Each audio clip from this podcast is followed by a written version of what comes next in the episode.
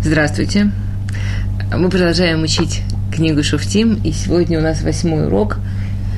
В прошлый раз мы закончили историю о Авимелахе. Это, вы помните, была очень тяжелая история о человеке, который все, что он хотел, и все, что его интересовало, и все, что он пытался сделать, он пытался сделать только ради себя, ради своего уважения, ради того, что он в жизни правит, что он самый сильный, самый главный, и все, что его интересовало, это то, что касается его. Судья, который приходит после него, Тола бен Пуа, мы учим сейчас 10 перек, перек Ют. Первое, что говорит о нем Сефер Шуфтим, Вейкам Ахарея Вимелах Леушеет Исраэль, Тола бен Пуа.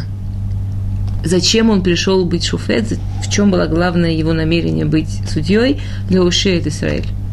Все, что его интересовало, его интересовало, как можно помочь, как можно спасти, как можно сделать добро Израилю. А, и поэтому подчеркивает Сефер Шуфтим, Ахарея Авимелах Леушеет Израиль. Он пришел после Авимелаха, но он был совершенно наоборот от Авимелаха. Это первое, что мы о нем да, что мы о нем знаем. Второе, что мы о нем знаем, что он был Иш Исахар, что он был человек из колена Исахар, Ваишав Бешамир Беар Ифраим, но сидел в горах Ифраима. Это не первый случай в книге Шуфтим, и потом не единственный случай, когда Шуфет из одного колена сидит именно на Варе Ифраим, в горах Ифраима.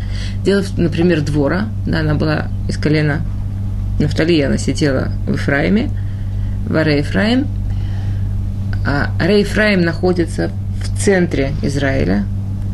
И для Шуфтим было очень важно, что они не принадлежат какому-то одному колену, они не работают для какого-то одного колена, а они находятся в таком центральном месте и занимаются всеми евреями, всем, всем Ам Израиль, всем еврейским народом, кому они могут помочь, кому они нужны.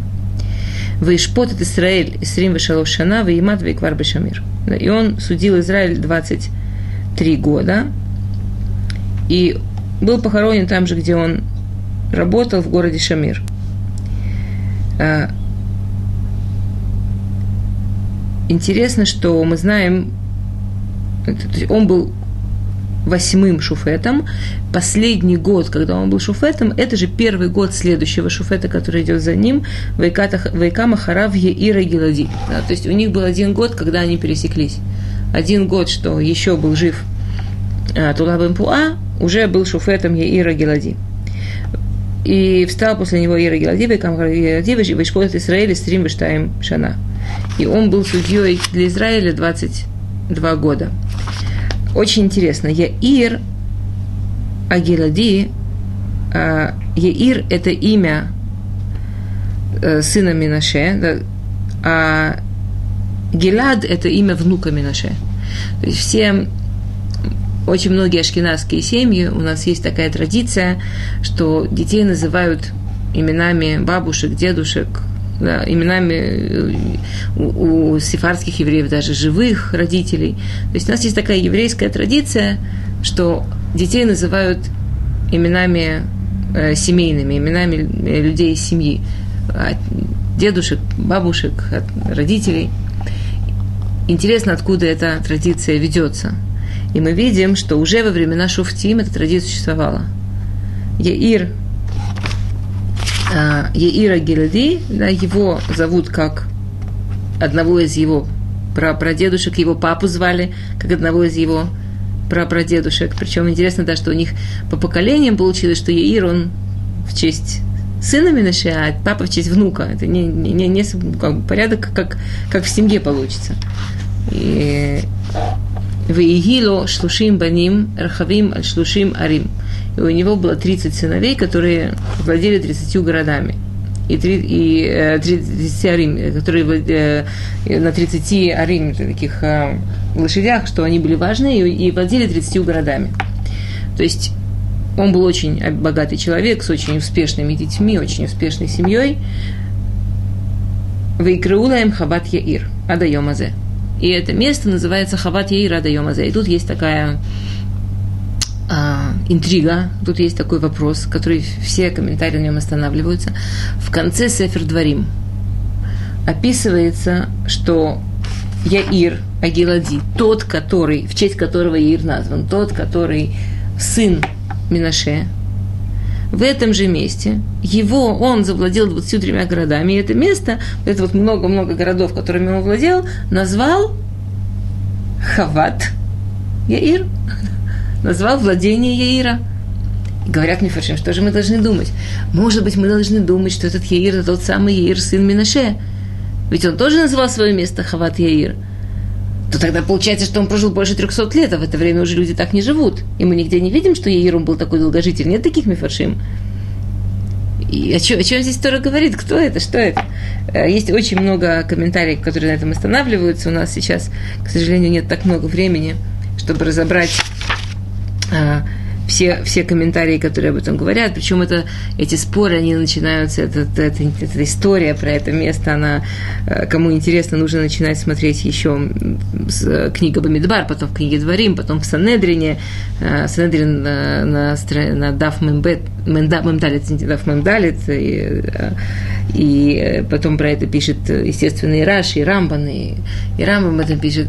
Это просто очень-очень интересная вещь то, к чему они, то, то, к чему Мефашим приходит в конце, они приходят так, что Яир, он, у него было такое очень сильное качество, он очень уважал семью, он очень уважал предков, он очень уважал Масорет, эм, он, он, он очень уважал э, то, что передается в семье, в роде, в нации, с поколения в поколение. И случилось так, что Яир – тот первый, который был сын Минаше, сына Якова, Действительно, у него было 23 города, и эта э, территория называлась Хватия и это было все очень важно для него и очень такое память. Но эта память, она не сохранилась, эта память, она стерлась. И со временем, прошло уже 300 лет, эти города, ими владели разные люди, эти места ими владели разные люди. Исторически кто-то в семье помнил, что когда-то это принадлежало дедушке Яиру и называлось Хават Яир. И вот для Яира, который в нашей Яира Гелади, Шуфет, который в нашем в Сефер Шуфтим, его идея, его цель в том, что он строил именно в этих городах, в том, что он поднимал именно эти города, и то, что он вкладывал именно в это место, это было восстановить память дедушки. То есть он не назвал это место Хават Яир в честь себя, он назвал это место Хават Яир в честь своего прадедушки, восстановил его память, восстановил его имя. А, וימת יאיר ויקבר בקמון и, и он умер. И после того, что он умер, мы знаем, что Вейсиф Убны Исраила, Асот Раба и Ашем, мы сейчас в Перекют Пасуквав, а, евреи очень спустились и начали делать зло в глазах Всевышнего, да, начали делать оверот, и очень заинтересовались э, богами разных народов и, и культурой разных народов. И, в общем, любимая еврейская игра играть в космополитов, в то, как нам, в то, как мы понимаем и принимаем любую культуру, кроме в это Шем Луавдау, да, кроме, кроме Всевышнего кроме нашего еврейского, нашего своего. Это очень интересно, что после Яира Гелади, для которого было важно не только великие вещи, не только вера Всевышнего, не только мецвод, но даже память о предках конкретных людях. Да, то есть вот такое бережное отношение к своей истории, к своей семье, к своему роду, к своему народу вдруг у евреев пошла такая волна, нам интересно все новое, нам интересно всякие разные народы. А, это Шем Лавдау, да, кроме Всевышнего.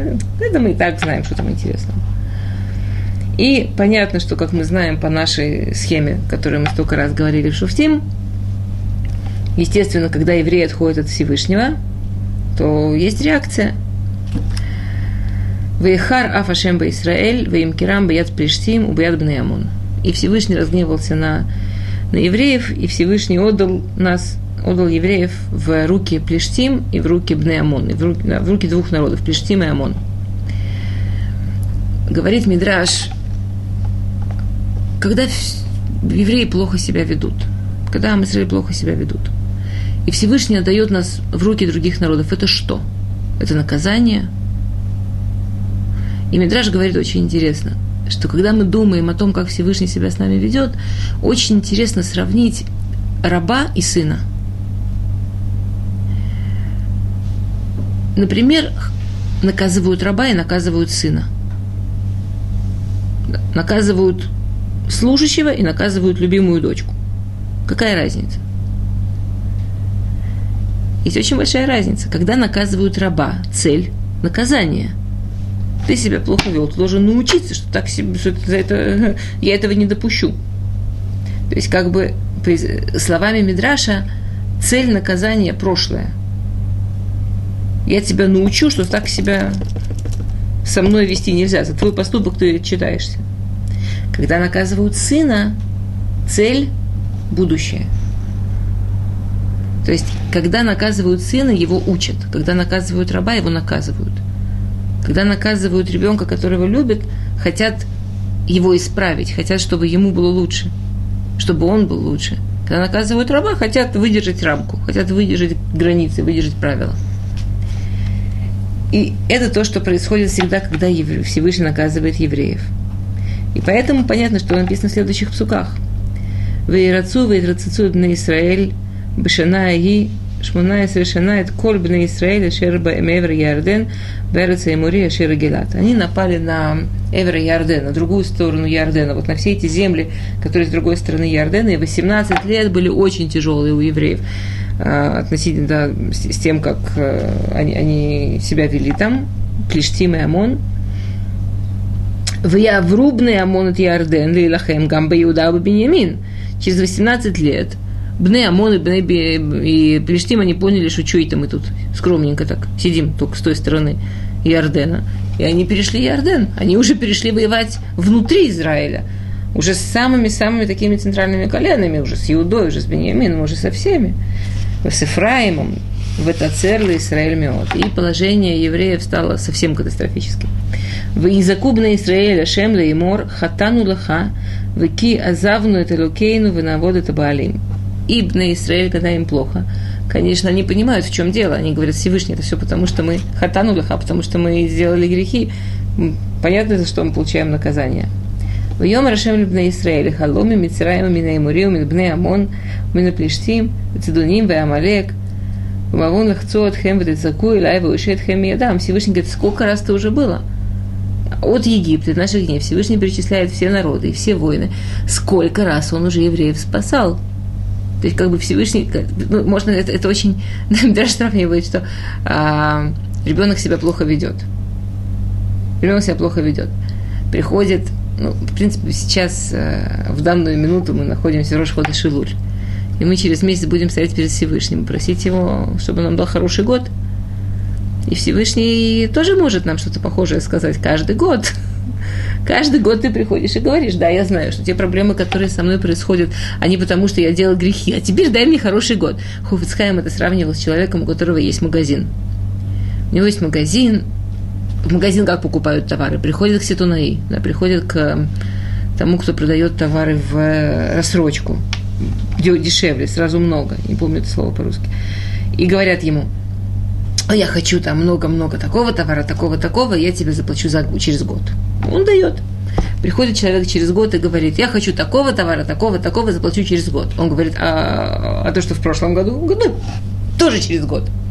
Приходит через три года, через четыре. Через... Есть в какой-то момент Ситунаи ему скажет, э, пора расплачиваться. Он скажет, да-да-да, обязательно, обязательно, все заплачу, через год. И тут Ситунаи ему скажет, парень, ты мне это говорил уже 10 лет назад, 9 лет назад, 8 лет назад. Ты мне это уже говоришь 10 лет. Когда начнем расплачиваться? Почему я должен тебе верить? Дай мне повод тебе поверить.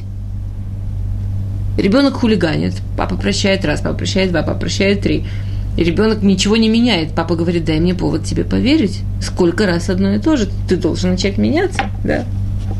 В Йом Израиля Шем חטאנו, עשה אתה לנו ככל הטוב בעיניך, אך הצילנו на היום הזה. Накажи нас как угодно, сделай что только вот сегодня. Ацелейду на айом азе. Сегодняшний день, Всевышний, сегодня спаси меня. Я, да, я еще на самом деле, да, в Исуру, они поняли, что в чем начало чувы. Как строится чува? Во-первых, я понимаю, в чем я грешил. Я прошу прощения Всевышнего. И я хотя бы суру мира, да, я хотя бы убираю то зло, то, то что я делал. Да, помните, как Рамбам пишет э, в Илхот Шува, то выльвыши разбоедо. Нельзя окунаться в микву и держать в руке крысу. Сразу пачкаться. Ребенок не может говорить, папа, я больше не буду играться с этой гадостью и быстро-быстро-быстро играться с этой гадостью. Папа, я не буду трогать больше там, твои вещи и в этот момент играться с твоими вещами. Для того, чтобы попросить прощения, нужно сначала хотя бы что хотя бы оставить делать то, то, за что просишь прощения. И это то, что говорит посук Вейсуру, это Вакеанехер, Микербам. Первое, что сделали евреи, они выкинули все эти свои игрушки с чужими богами, все эти свои увлечения с чужим, убрали. Как только они это убрали, и тут есть интереснейшие слова, интереснейший посук, они убрали это, вы Явду это Шем, начали опять работать Всевышнему, в так цар навшо Баамаль Исраиль. В так цар навшо Баамаль Исраиль, это страшно переводить. Это что-то типа душа Всевышнего, она не могла выдержать, что евреям больно. Душа Всевышнего, она так соединила, как бы она так соединена с евреями, что он выйдет, как бы посуд говорит такую вещь. Всевышний спас евреев. Мы, это, это вся, вся следующая история, это про то, как Всевышний спас евреев. И он их спас не потому, что они сделали окончательную чуву, они только сделали два первых шага. Они выкинули других богов и начали работать с Всевышним. Это не была законченная чува. Они не поднялись на высокий уровень. То есть, если бы мы рисовали круг наш, который мы все время рисуем в шуфтим, он бы был очень низкий круг. Они только начали. Но то, что они начали, Всевышний просто не мог выдержать, что им так плохо. Как, как мы можем говорить про Всевышнего не мог выдержать? Как мы можем говорить про Всевышнего не мог выдержать? Как эти слова вообще, да, как они, как они у нас укладываются? Про это очень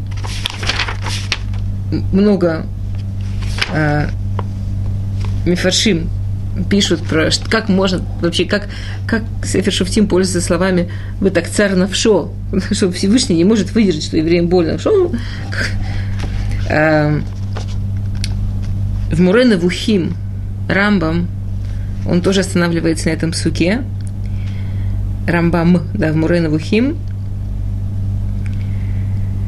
И он говорит так. Вы так, э, Лефизе Иньян Е Пируши Таксар Навшоба Амар Исраэль. Пасак рацуно миаванут Исраэль. Шемиамар Микадем Ашгахато Етале от шемету Атшемету. Вацаакали Вакеш Чуа и плигу губы Чува – отцам длотам выговар уевалеем рихмам.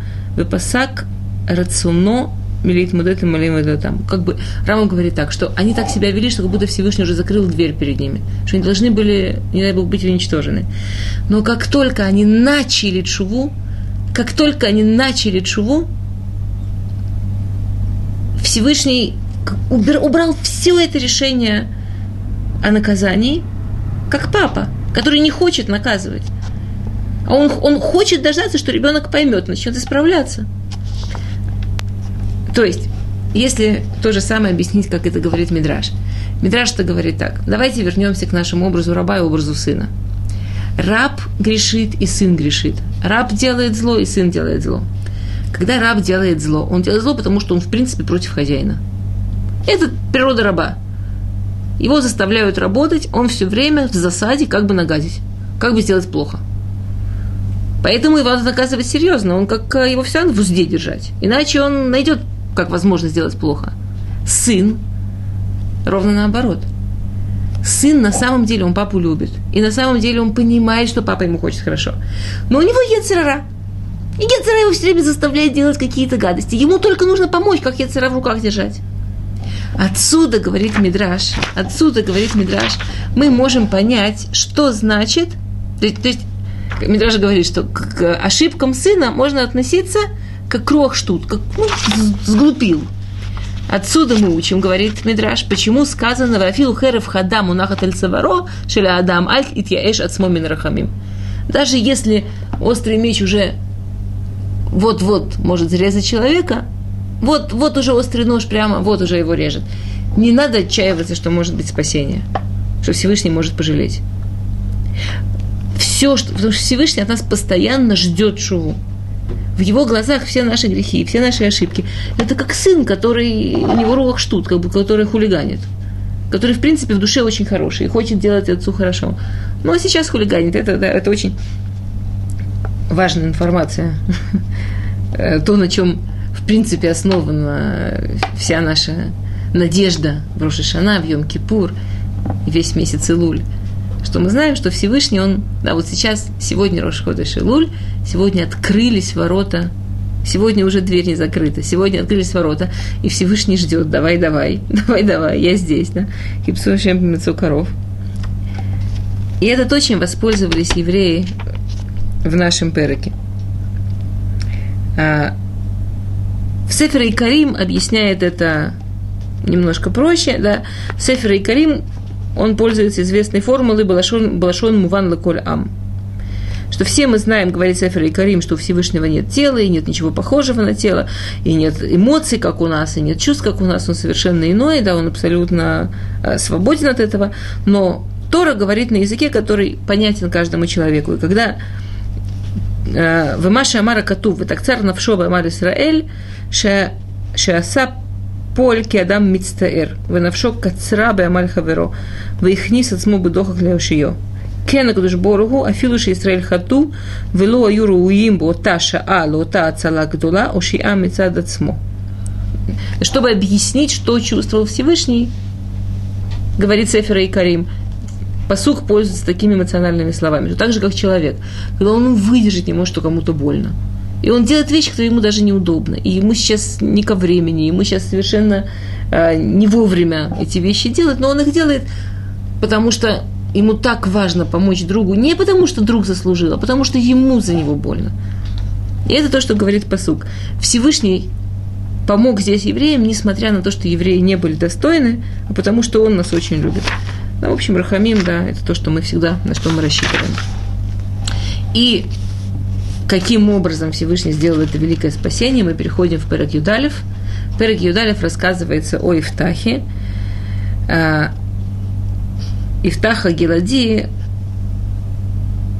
особенный тем, что из всех шуфтим, которые описывает Сефер Шуфтим, он заслужил больше всех критики, больше всех э, не, э, не возвеличивающих слов, чем все остальные шуфтим. Он как бы, если мы хотим представить себе шуфтим от, самого, от самых-самых великих, как вот Нельбен Кнас – и хотим себе представить э, Рецев да, прямую, то на самом конце по величию будет Гелад, э, будет Ифтаха Гелади, слиха, будет Ифтах. Говорят Мифаршим, когда мы об этом думаем, когда мы об этом читаем, конечно, нужно помнить, конечно, нужно понимать, что это относительно. Если сказано, что Ифтах Бедуро, как Шмуэль Бедуро, то это именно то, что имеется в виду – что относительно поколения, если сравнивать Гиляда с Муше, Ароном и Шмуэлем, то и Ваво Ифтаху. Но если не сравнивать Ифтаха с величайшими, то он был, конечно, огромным человеком. И он абсолютно точно соответствовал поколению. История Гилада Ифтаха, она очень интересна. В Ифтаха Гилади Ая Гибор Хайль. Первое, что о нем говорится, и это первое, что мы сталкиваемся с таким Сефер Шуфтим, что первое, что о нем говорится, что он был Гибор Хайль, что он был герой. Теперь, скажем, когда Гибор Хайль мы встречаем э, про Боаза, то там всеми фаршим говорят, что он был, он был Гибор Хайль Балимут, что он был герой в учебе. Про Гелада известно, что относительно великих он был в Торе не, не, не, не, не большой человек. Он не был великий в Торе, как все остальные наши. Э, относительно великих он был в Торе не очень большой человек. Он был действительно такой мужчина очень мужественный, очень сильный, очень военный. Помните, что говорит Перке, а вот Мишу Гибора кувешит яцро. Кто, кто становится действительно по-настоящему сильным, кто становится по-настоящему мужественным, тот, кто умеет сдерживать себя, кто умеет сдерживать быть глав... героем, когда его обижают, да, кувешет яцро гадоль микувешаир. Да, то есть тут быть сильным, когда его задевают. И это история про Гелада, про Ифтаха. У Бен Шазона Вейлад ли Гелад это Ифтах. А, его папа, если соединить несколько комментариев сразу, у него была Хайша, у него была жена из его колена, А, и у них не было детей. И он их не с. Он взял вторую жену.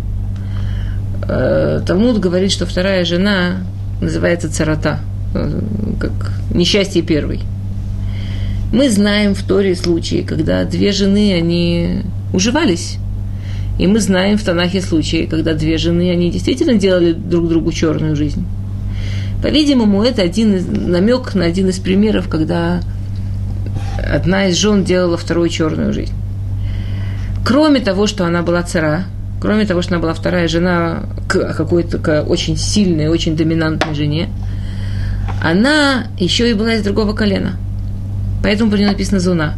Зуна есть разные мифашим. Таргум и вместе с ним еще несколько мифашим говорят, что Зуна, Мизуна это цма, что она была женщина, которая до того, что вышла замуж, она у нее была пундукаид, да, она была, содержала гостиницу, то есть она была не из богатой семьи, Ей, чтобы выжить, нужно было самой себя содержать. Такая бизнес-леди. Она содержала ресторан, гостиницу. Это не было очень уважаемо для женщины, что она очень общественная, такая, таки, такими, очень уж бизнесом открыто занимается. Но всегда у еврейского народа было много таких женщин. И в основном мифаршим говорят, что зуна это было такое неприятное название для женщины, которая вышла замуж за другое колено. Помните, когда мы говорили про Авимелаха, там она была не жена, э, она, она была жена, но не до конца. Она согласилась быть без ктубы, чтобы остаться в своем колене, чтобы не входить во всю эту э, во, всю, во всю эту историю с переходом из колена в колено. Э, это было действительно, мы это уже обсуждали, в двух словах вы помните, что мы говорили, что было очень важно для того, чтобы не было, чтобы задержать сбои в границе колен. На самом деле мы видели еще много случаев, когда женщина из одного колена и мужчина из другого. Это никому не мешало. Это никому не мешало, если женщина не наследовала. Да. То есть Зуна называли только женщину, которая наследует, что ее папы нет сыновей. Она наследница земли, и она выходит замуж, несмотря на то, что она не могла все равно перенести колено, это очень осуждалось. Э, землю из колена это, это очень осуждалось. И после того, что она вышла замуж, родила сына, жена, ага, жена, да, из, которая была из того же колена, тоже начала вдруг рожать. И она родила ему приличное количество сыновей, и воспитала она их так, первая жена, что они э, совершенно не, не принимали Ифтаха. Ее возмущение первой жены, что он взял жену ей царат, она этого не могла высказать. Вот он взял вторую жену. В те времена это было совершенно в порядке, тем более, что до этого она была бездетна. Это была абсолютно обычная вещь. Она это перенесла. Это вообще очень интересно, как мы все это делаем. Вот, скажем, есть какая-то вещь, которая меня ужасно трогает, мне больно. Но я хочу ее вслух сказать красиво. Я не скажу, меня обидели, поэтому этот человек, он плохой, потому что он меня обидел. Я найду в этом человеке что-то такое, что все понимают, что он плохой, потому что он да, на молитву не встает, потому что он некрасиво разговаривает, потому что он не знаю что. Я найду какие-то красивые причины. И это, по-видимому, то, что сделала первая жена Гелада. Она воспитала своих сыновей в ужасном презрении к маме Ифтаха и заодно к Ифтаху за то, что она ушла из своего колена за то, что она зонта, за то, что она изменила своему колену. До такой степени, что после смерти отца сыновья от главной жены встали стеной, чтобы его выгнали, причем они, они это так раскрутили, что все старейшины Гелада их поддержали. Чтобы его выгнали, чтобы ему не дали наследство, потому что он из другого колена. Это абсолютно не имеет никакой базы в Аллахе. Неважно, от кого сын. Сын может быть, не дай бог, мамзер. Сын может быть вообще э, совершенно неизвестно откуда, если он сын, он получает свою часть наследства. Чтобы законного сына от законной жены лишить наследства, в этом нет ну, совсем никаких законных оснований. Тем не менее, видимо, для них это было так важно, и они это делали настолько эмоционально, что они добились своего. И у Гила, и получилось, что Ифтаха как бы есть выбор. Или он будет с ними физически воевать. И в отличие от своих братьев, он был, как мы только что видели, Гебор Хайль. Он был мужчина сильный. Он там мог всех просто физически победить. И вот тут мы видим, что такое действительно Гебор. Он ничего не делает. Он уходит, оставляет наследство. Он ничего не получает по части Мифаршим, если мы идем по, по, по теме Мифаршим, которую я сейчас привела, он старший сын. Он, представляете, он должен был двойную часть наследства получить вообще, да? Он все оставляет, он уходит, уходит совершенно, да, э, в Йомруло, Лотан хельба бейта вину кибейна шахеретата. Ты ничего не получишь в, наше, в доме нашего отца, ты сын другой женщины. Да, то есть вся эта история, что на самом деле это все соревнование между женщинами, это очень здесь очевидно. Воеврах и втах мипнеахив, вейшав беарецтов. Да, и он ушел и сидел вообще в земле Тов, в совершенно другой земле. И ничего не, не, не начал никакого конфликта, начал другую жизнь. Начал жизнь с чистого листа. То, что у него было в руках, когда его оставили без денег, его оставили без наследства, его оставили без всего. Что было у него в руках? У него было в руках его физические возможности, его умения боевые. Все это то, что у него было в руках. Что, что он начал делать? Выклиту или Евтаха нашим реким вейцему, вейцуем ему. Он стал, говоря современным языком, он стал собирать вокруг себя, э, как бы это красиво сказать, неустроенных подростков – что всякие подростки, которые выпали из обычной жизни, которые не смогли учиться, которые не смогли устроиться, молодые люди, у которых не было места в жизни, но у которых была физическая сила и, и мужество, они стали вокруг него собираться. Видимо, он был очень харизматичный, видимо, он был действительно такой лидер. И вместо того, чтобы они, эти Анашим Рейким, как мы видели раньше, что было, что такие же Анашим Рейким, это были те, из кого построил армию Авимелах – только он из них сделал хулиганов политических, да, хулиганов на государственном уровне. Он из них сделал убийц и грабителей. Эти же Анашим Риким, у Ифтаха, он из них построил армию. Он дал им дисциплину, он дал им умение, он дал им уважение к себе. Он из них построил армию. И что происходит?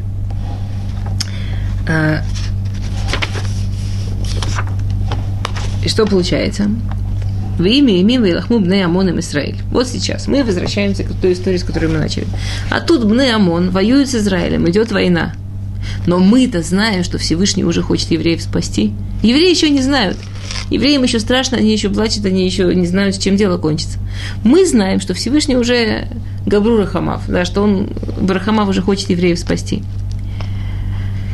И сели старейшины из, из ОМОН все давит и давит и давит. И старейшины Гелада понимают, что деваться некуда, что они сами не справятся с ситуацией. И они устроили большое совещание, что делать.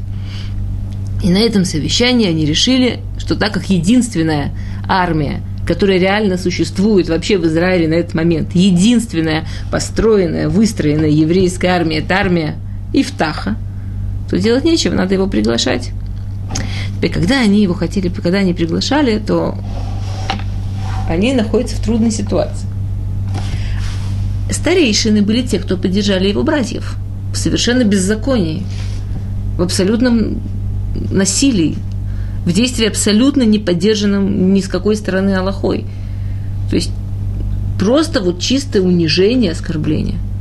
И старейшины решили, что то, как они могут перед ним извиниться, то, как они могут убедить его, что нужно прийти помогать, это назначить его рожь, это дать ему а, не просто вернуть то, что они ему должны, а дать ему место главы. И отрядили определенное количество старейшин важных, чтобы они пошли и поговорили с Геладом, уговорили его вернуться. И очень интересно, когда они приходят, эти старейшины, ой, Евтаху, извините, просто, Гелад, Евтаха и Гелады, когда они приходят к Евтаху, это так интересно. Послушайте, что они говорят. Вьем рула ифтах. Леха, вааита лану лекацин, ванилхамта бабнеямон. Иди, мы тебя хотим нанять генералом, мы хотим тебя нанять э, военачальником, чтобы ты с нами воевал с Бнеямон. Ни тебе извини, ни тебе мы тебе все вернем. ни тебе мы были неправы, ни тебе будешь главой народа. Ничего. Человеку, даже очень большому, нужно знать, что нам очень тяжело с чувством вины. Нам намного легче продолжать себя убеждать, что мы были правы, и человек, против которого мы шли, он, он плохой, поэтому мы против него были. Это он плохой, я хороший. Это он плохой, я прав. И пока они туда шли, они так себя накачали, они так себя накрутили, что наверняка Ифтах сейчас будет над ними издеваться, и наверняка Ифтах сейчас скажет, ага, вот сейчас, когда я вам нужен, вы ко мне пришли, а когда вы мне были нужны, вы были против меня, вообще ничем вам не помогу. Что они это говорят в форме очень оскорбительной, очень обидной. Они как будто бы открывают дверь для самой плохой реакции Ифтаха – вы меня выгнали, вы сейчас меня хотите просто нанять, чтобы я рисковал ради вас жизнью. Просто как наемника, просто как сына, вот просто наемником, и потом пошел, пошел опять, уходи, и кому то не нужен. Интересно, что Ифтах, вот как он вначале держал себя в руках, и как он вначале не позволял себе не мстить, не воевать со своими братьями, а начал с чистого листа, он сейчас вместо того, чтобы высказать им все, что человек в такой ситуации может высказать, он к ним обращается очень иньяни, да, очень со смыслом. Он им отвечает так. «Вьемар Ифтах лазикней гилад». Сказал Ифтах старейшинам. «Алло, атем санетем ути, вы гераште ми бейтави, маду абатем илай атака, ашер цар лахем». Он говорит им такую вещь. Во-первых, я очень удивлен. Вы же меня так ненавидите. Что же вы ко мне сейчас пришли? На самом деле, по тому, как они ему ответили, и потому, что получилось, мы видим, что он говорит еще, еще глубже. Он им говорит так. Моя армия не такая большая. Для того, чтобы мы победили, совершенно необходимо, чтобы вы тоже воевали, чтобы вы тоже дали солдат. И это то, что вы предлагаете. Вы мне говорите, воюй с нами. Но ни один солдат не пойдет рисковать жизнью – тем более против врагов, которые 18 лет уже угнетали, и теперь сейчас вообще такие сильные со всеми воюют. Тем более против врагов, против которых морально все сломаны, под предводительством наемника. И не просто наемника, наемника, которого никто не уважает.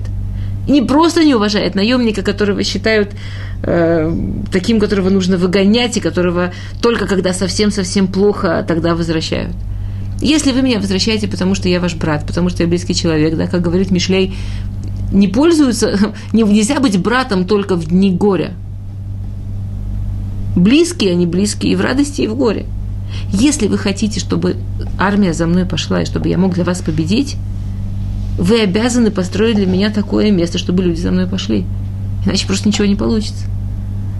Конечно, подумать о том, какие, ну, просто чудеса, действительно, чудеса героизма – в смысле держать себя в руках, в смысле не позволять своим личным качествам, своим личным обидам, своим чувствам.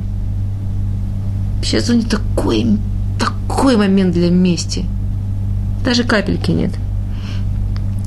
И старейшины, правда, до извини, и до мы неправы, к сожалению, дело не дошло, но то, что ему обещали изначально, это ему то, что они планировали обещать ему изначально, это они ему дали.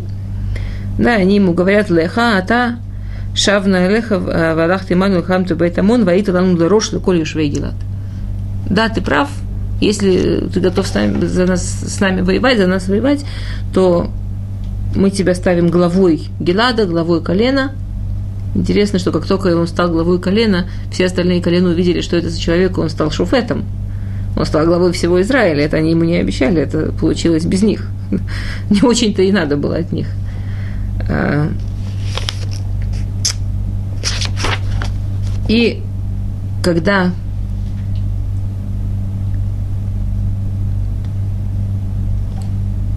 Гилад становится, э, и когда Ифтах, прошу прощения, и когда Ифтах становится главой Гилада, он начинает войну. Теперь войну он начинает очень интересно. Войну он начинает с переговоров. Войну он начинает вместо того, чтобы идти быстро-быстро воевать. То есть, конечно, его сдержанность его умение не бежать за своими чувствами, а делать то, что правильно, останавливаться и думать, абсолютно героические. Э, И первым делом он отправляет к царю Амона посланников, чтобы вести переговоры. А, Рамбан а, в комментарии на дворим очень подробно останавливается на этих переговорах Ифтаха, вообще зачем он это сделал, зачем он послал. А, с одной стороны, да, мы дал, Яшуа предупредил все народы, которые были в Израиле до того, а если на тебя нападает враг, ты не должен вести с ним переговоров. С другой стороны, Амон и Муав, они стоят на очень особенном месте. Да, в Сефер Двориме есть мецва не нападать на Амон и Муав. Они потомки Лота, Всевышний дал им их земли, эти земли мы у них не забираем. Здесь же, с одной стороны, это война с Амоном. Спрашивает Рамбан, не против ли это мецвы истории. И с другой стороны, он ведет переговоры, объясняют Рамбан и объясняют другие мифаршим. Да, и если кому-то интересно, это Рамбан на Дворим Перек Кавгимал Пасукзайн. Объясняет Рамбан, что есть огромная разница воевать, когда на тебя нападают, и воевать, когда ты нападаешь. Если на тебя нападают, то понятно, что можно защищаться. И когда на нас нападают, мы можем защищаться в любой форме. И если защищаться, это значит тоже завоевывать чужие территории, включая то, что здесь случилось, что Ифтах завоевал несколько городов Амона, и они уже остались еврейскими как средство – остановить нападение, как средство нападить, остановить э, ОМОН от постоянных нападений на Израиль, это совершенно разрешено, потому что ОМОН начали первые. Вторую часть, зачем вообще он предлагает им мир, когда уже они напали, Раван объясняет так, что он не предлагает им мир, что это не были переговоры о мире, это переговоры о не войне. То есть Раман объясняет, что есть два вида переговоров. Есть переговоры, когда мы предлагаем мир, и есть переговоры, когда мы пытаемся дипломатическим путем избежать войны. И это то, что здесь пытается сделать Ифтах. Он спрашивает, Малиу лыхаки баты лайли лахем барцы. Что такое? Почему ты пришел воевать на моей земле? Может быть, действительно есть что-то, что мы можем вместе обсудить, есть что-то, что мы можем вместе обдумать, и не нужно будет вести войну. А царь Амона отвечает совершенно очаровательную вещь. Он обвиняет, да, в Йомер Мелах Бне Амон или Малахейма Ифтах, и сказал царь, царь Амона посланникам Ифтаха, Ки лаках Исраэль это арцы б алотоми Мицраим. Я с вами воюю, потому что евреи забрали мою землю, когда приходили из Египта. Стоп. Мы же знаем, что евреи никогда не забирали ничего Амона. А, ми Арнон Ваад Гейбек Ваад Ярден. Что такое? Много-много лет назад, 300 лет назад, Сихон, Мелах и Мури, Сихон, вообще к евреям никакого отношения, захватил у Амона 300 лет назад, задолго вообще того, что евреи вышли из Египта, а, за 60 лет примерно, какое-то количество земли. Захватил. Пришли евреи из Египта и отвоевали у Сихона земли, которые ему принадлежали. Отвоевали. Через несколько десятков лет. С тех пор прошло еще 240 лет. Сейчас царь Амона приходит в Израиль, страшно возмущенный, и говорит, вы захватчики, вы захватили мою землю. Э, на самом деле, есть такое понятие, да, на иврите «энсоф ледовар». Если мы попытаемся разбираться, где чья земля человеческими средствами, конца нет – недавно напечатали, что везде в мире, в мировых СМИ мне показывали, там очень ярко об этом писали, что вау, нашли рядом с Котелем микву, который 3000 лет. То есть во время, вот доказательство, что во время, а вот были тут евреи, микву нашли. Кто бы сомневался нашли миквы, которым 2000 лет. Значит, действительно, здесь было государство евреев. И действительно в Израиле были евреи. С ума сойти, какое счастье. Доказали. Если мы пытаемся решать политику, кто был раньше, где было чье раньше, то можно вести себя как ОМОН здесь. У меня когда-то давным-давно кто-то там отвоевал, Сихон, Мелахемури, а потом евреи же отвоевали у Сихона, вот пусть евреи мне теперь возвращают пол Израиля. А, если вы помните, да, то Раши начинает комментарий к Торе, Берешит Барайлу Кимат Шмаяварец, да, он спрашивает, почему, одно одна, одна из причин, почему с этого начинается, и он говорит, что когда придут всякие глупцы, всякие злодеи, и начнут говорить, эта земля вам не принадлежит, вы скажете, есть только один ответ. Есть только один ответ, который действительно срабатывает. А, Всевышний эту землю сотворил. Если мы хотим говорить, кто был раньше, кто был раньше, кто был раньше, можно очень долго в это играть. Раньше был Всевышний. Он эту землю сотворил, он все сделал.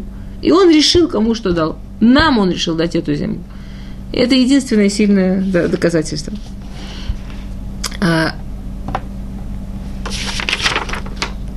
и Ифтах, он делает несколько вещей. Да. Он говорит так, смотри, международная политика в справедливом виде в первую очередь строится именно на этой идее, что эту землю нам дал Всевышний. С другой стороны, если ты говоришь про Хиска, если ты говоришь про то, чья эта земля, кто здесь больше сидел, Вата, а то вато ватами балак бен цепор бен муав, гров рав ам Исраэль. И милхам милхам баем. Бешнат Исраэль бахашбон гнутав барав. Да, он, он начинает перечислять всю историю, как евреи пришли в Израиль. Да, и все эти 300 лет, где эта земля находилась. На самом деле, можно посмотреть вот эту вот политическую речь Ифтаха, э, это, это в любом случае любопытно. У нас, к сожалению, опять-таки на этом уроке у нас нет времени изучать подробно каждое слово, но э, вот это вот политический, политическое письмо Ифтаха, как пример политических писем еврейских того времени, э, это Перек Юдалев Псуким, 11 Перек Псуким 25-26, э, это очень любопытно. В частности, он дает полный обзор э, того, что происходило в Израиле от Яшуа, да, Яшуа переносит Израиль, и можно прямо поставить рядом с тем, как он перечисляет годы, например, там Яшуа 28 лет, Вахара вот нас 40 лет, Вахара Гуд бен Гера 80 лет, э, э, вот Семен Шлеме время Глон Мелах Муав Шмунайс решена, Вахарав Двура бен Барак Арбаим Шана 40 лет, он перечисляет всех вместе с годами. И показывает точно, Адышна наш Лифтах, да, в год, в который они говорят, 300 лет. То есть он говорит как бы простую вещь. Если человек что-то потерял, есть в любом суде понятие хуска. Если ты, если мы идем по принципу Всевышний дает кому хочет, то очевидно, что Всевышний дал это евреям. У нас есть Тора, это записано, документ. Если ты пытаешься идти по юридическим законам, есть понятие тьяшнута, есть понятие, э, что, что дело уже состарилось. Ну, уже про, про, прошли годы. Я могу тебе по, по годам, по годам, по годам доказать, сколько эта земля принадлежит нам. Да? То есть Ифтах по всем возможным политическим вариантам пытается обойтись без кровопролития – Ифтах понимает, что до него все шуфтим, которые были, они были великие люди, они были пророки, или с ними общались ангелы. Они шли на войну с обещанием Всевышнего, что не будет погибших. Он чувствует, что когда он идет на войну, не самый великий мудрец в Торе, а без пророческого дара, то он рискует людьми. И после того, что его политические попытки избежать войны проваливаются. Следующее, что он делает, он сделал ошибку, но зачем он это делает, было, конечно, желание помочь еврейскому народу и убедиться, что не будет, а, что не будет жертв. что он делает? Он дает недер, да, он дает клятву. Известная клятва Ифтаха. Вейдер Ифтах недер леашем леймор, им натут натенет бней амон беяди, ваа йоце ашир йоце медлати бейти, ликрати бешуви бешаломи бней амон и елашем. Что если он победит в этой войне, то первый, кого он встретит, э, выходящий из своего дома по возвращению домой, он будет жертвой Всевышнего. Э, написано, что, да, не, что, что, что, что, не, что несколько человек, они давали обещания как нельзя, да, что они давали обещания Локи Оган э, в неправильной форме. У двоих из них хватило заслуг, чтобы Всевышний вытянул их, их обещания в лучшую, в лучшую сторону, Ифтаху уже не хватило. Мы знаем про Элезера, который поклялся, что первая девушка, которая ответит на вопрос так и так, будет женой Ицхака. Говорят, Мифашим могла быть старая, могла быть просто не того рода, могло быть все что угодно. Но Всевышний послал Ривку.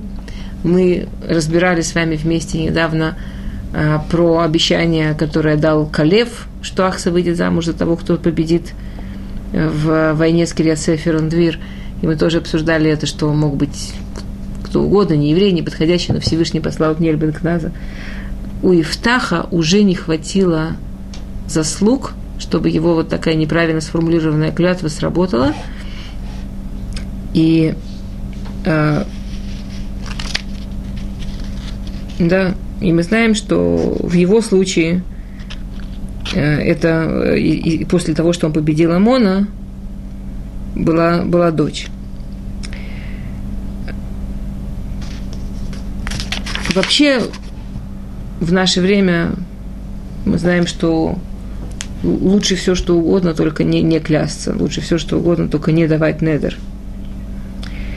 Да, это учится из Гемары в Таанит. Амара Абишмуэль Барнахани, Амара Авьонатан, Шлуша Шаалу Шилоки Оген, Лешнаем Ашевун Оген, Вейхад Ашева Шилоки Оген. Из трех, которые, из, из трех великих, которые так формулировали, уже у Ифтаха не хватило заслуг, чтобы а, для него это закончилось хорошо.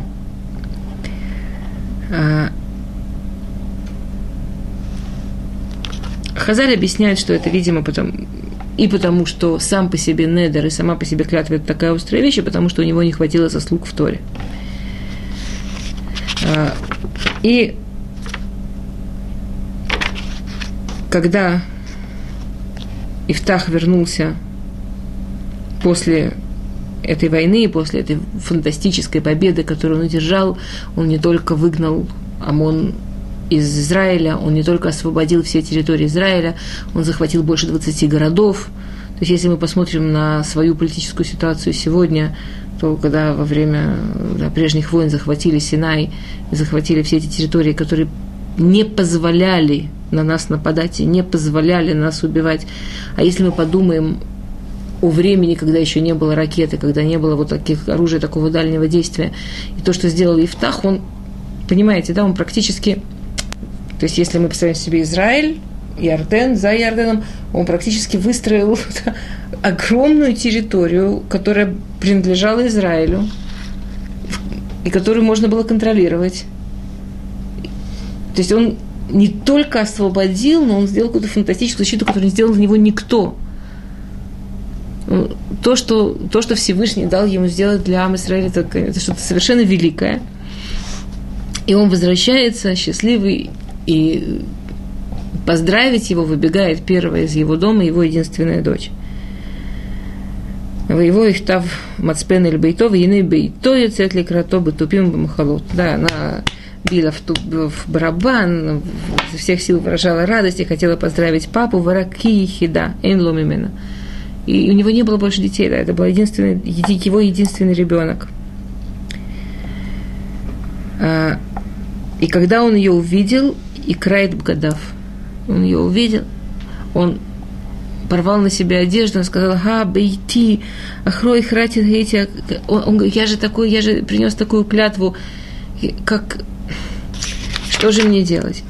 Теперь, что же мне делать, это вопрос действительно сложный. Человек приносит клятву, что ему делать? Отменить клятву. Тем более, что клятва – это невозможная клятва. А, Мидраш приводит пример, что его дочка ему сказала, папа, что значит, что теперь делать? Яков Авину пообещал Всевышнему, что если он будет с ним, то он даст ему массер от всего, что у него будет. У него родилось 12 сыновей. Он что, одного целого и две десятых убил? Евреи не приносят человеческих жертв. А если бы это была э, кошка, чтобы пошли в, в шило приносить кошку в жертву, некошерное животное, не, нет такой вещи. Евреи не приносят человеческих жертв. Но если его дочка, она ему привела очень много. То есть у него есть две дороги, что делать. Одна дорога – это просто отменить недер – Просто отменить недер, единственная зацепка – это чтобы был человек больший, чем он, который этот недер ему поможет отменить. Больше, чем он. Он глава народа. Больше, чем он, понятно, это Коин Гадоль. И тут произошла очень трагическая дорога, э, очень трагическая вещь что и Коин Гадоль, и глава поколения в это время был Пинхас бен Элезер, тот самый Пинхас, который потом станет Ильяу Анави, тот самый Пинхас, про которого все истории про Кената Шем, так как он любил Всевышнего, э, внука Арона, э, личный ученик Муше, то есть в его поколении был величайший человек, который мог этот недер отменить. Тем более, что отменить такой недер это не так, не так сложно. Да, и то, что говорят наши мифаршим, бензел, зена и бдаи. И тут получилось, что Ифтах, он чувствовал себя все-таки очень неуверенно на месте главы народа. Вся эта история с тем, как его выгоняли и так далее, сделала ему некий такой комплекс, что ему было очень важно подтверждение его места. И он ждал, что Пинхас придет к нему сам. Я очень извиняюсь, у нас мало времени от я хотела вам показать, как это Э, написано в Микурот, но, к сожалению, сейчас мне придется это сказать быстро своими словами. Кому интересно, я с удовольствием скажу потом Микурот, где это написано. И он ждал, что Пинхас э, Бен Элезер к нему придет и отменит у него недер. Пинхас считал, что ему тебе нужно отменить недер, ты ко мне приходи. Это мое место, я Коэн Гадоль, я скан, что я должен с тобой бегать. Бензела Зена и Вдаи. Между гордостью этого и этого пропала ее жизнь. Понятно, что никто не приносил человеческих жертв, но вторая дорога это было исполнить недер в такой форме, в которой его возможно исполнить. Исполнить, обещают, объясняют Мифашим, что он, на самом деле невозможно сделать недер на другого человека. Она живой человек, как можно на нее сделать недер? но для него это был шок, он ей сказал то, что я говорю, нельзя возвращать. Для него она видела, что для отца это будет страшное унижение, если просто она откажется от его недера, что она абсолютно могла сделать. Невозможно взять другого человека и что-то за него обещать. И она взяла на себя недер своего отца, она, она пришла к старейшинам и сказала, что вот она девственница, и она никогда не была с мужчиной, никогда не была замужем, и она берет на себя, что она а, приносит свою жизнь в жертву, как обещал отец, и нет большей жертвы, чем да, что она взяла на себя, что она осталась всегда не замужем, что она никогда не вышла замуж. Для нее построили замок, для нее построили такой э, дом, где она провела свою жизнь. Раз в год она встречалась, как описывает дальше Сефер Шуфтим, с подругами, да, тут описывается, что они раз в год ее навещали. Очень грустно себе представить ее жизнь, что с каждым годом эти подруги приходили замужем, потом с детьми, потом еще с детьми, потом, может быть, уже с внуками, да, мы не знаем, сколько лет она жила. И для Ифтаха это было ужасное наказание, да, потом как бы каждый и Ифтах, и Пинхас заплатили за свою гордость. Ифтах у него была очень страшная, очень символическая смерть, что он заболел такой болезнью, что у него как будто отваливались органы, и там, где они отваливались, там их хоронили. То есть получилось, что у него не было, э, видимо, что-то типа как эта болезнь называется, что в, в лепратории э, закрывают проказа, что, видимо, что типа проказы, когда органы, это даже не, не больно, но отмирают органы, что палец может отвалиться, может какая-то часть. И то есть получилось, что у него даже нет могилы в одном месте, что это очень как бы с точки зрения Торы очень нехорошо для человека. Он написано э, в Шуфтим, он похоронен в Арей Израиля, в городах Израиля. То есть как бы его могила, они в разных местах. А, и что так же, как из-за его вот этой гордости, что он не спас дочь, его род не продолжился, он не остался, мы остаемся через детей. Что его гордость получилась для него дороже, чем жизнь его дочери, чем продолжение его, да, что у него даже символически Всевышний даже не дал ему кевера, даже не дал ему могилы. И э, как был наказан Пинхас, интересно, что мы больше нигде не столкнемся с Пинхасом в роли Коэн Гадоля – то есть Пинхас многие поколения, много-много-много лет был Коэн Гадоль, он потерял это за, из-за этого эпизода, и никогда больше Ильяу Анави, обратите внимание, мы никогда не сталкиваемся с Ильяу Анави как с Коэн Гадоль, что так он, то есть вот это вот свое место великого, который должен был ее спасти, снять это с нее, он потерял и потерял с этим свой Маамад. А, есть огромное количество очень интересных мифашим, которые пишут о... Например, я маленький пируш, если есть еще минуту, переведу. Есть очень красивый пируш, да, который говорит а, о том, что э, если что глава народа, он всегда по поколению, и то, что происходило с Пинхасом и с еврейским народом, можно увидеть как параллельно того, что происходило с Всевышним и с еврейским народом, э, с Пинхасом, с Евтахом. И в этом Ифтах символизирует Всевышнего э, против еврейского народа. Что еврейский народ выгнал от себя Всевышнего и обижал его. И менял его на кого-то другого. Но когда ему стало трудно, он к нему прибежал и просил его о помощи. Теперь, и вдруг мы видим, что Ифтах, который не самый великий из наших великих, его Пируш сравнивает с Всевышним – можно посмотреть на это с очень интересной стороны. Мы знаем, что главное, чему мы должны учиться в жизни, главное, у кого мы должны учиться в жизни, это Всевышний. Да? Еврейский народ наш, на кого мы хотим быть похожими, это Всевышний. Что медутавший Ляшем, да, что качество Всевышнего. Каждый великий человек, он становится великим в том, что он берет себе какое-то из качеств Всевышнего и, и развивает его по максимуму. Вот это вот фантастический героизм Евтаха – в том, как он сдерживался, в том, как его мужество, в том, как он не позволял себе мстить, не позволял себе, несмотря на огромные возможности, войти в бой, войти в войну с близкими, а лучше оставлял, и, и когда им был он нужен, прощал и шел и помогал, он это взял у Всевышнего. И это именно то качество Всевышнего, которое было так необходимо евреям в этот период, и благодаря тому, что Ифтах открыл дорогу этому качеству, оно э, оно могло проявиться на, на евреях. Да, это пишет э, Пируш под названием Ефек Рацион. Окей. А, мы закончили э, про Ким Юд Юдалев. Без Ратышем в следующий раз мы начнем а, Шимшона. Шалом.